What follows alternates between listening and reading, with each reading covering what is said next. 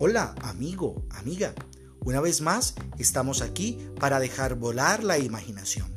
Hoy tenemos una historia entre bigotes, cuerdas, arcos, partituras. Vamos a ver de qué se trata esta maravillosa aventura. Todo comienza en una granja alejada del bullicio de la ciudad, en una casita de campo, sencilla, humilde. Mm, en ella viven don Jerónimo, doña Gertrudis, Juan y su gato. Pero esta historia es del gato.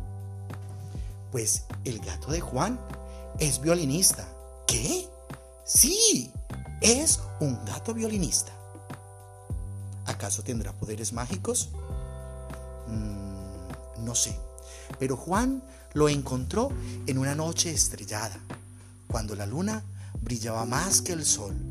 Y entonces, de repente, acompañado de unas suaves notas musicales. Juan llevó inmediatamente el gato a su cuarto. Lo escondió porque tenía miedo de que su mamá no lo dejara quedarse con él. Pero cuando descubrieron aquel talento y aquel bellodón, pues entonces todos fueron felices en aquella casa escuchando tal función.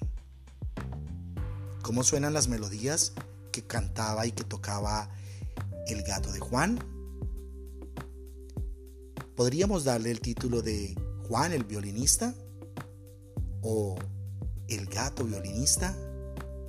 Bueno, dale, ánimo.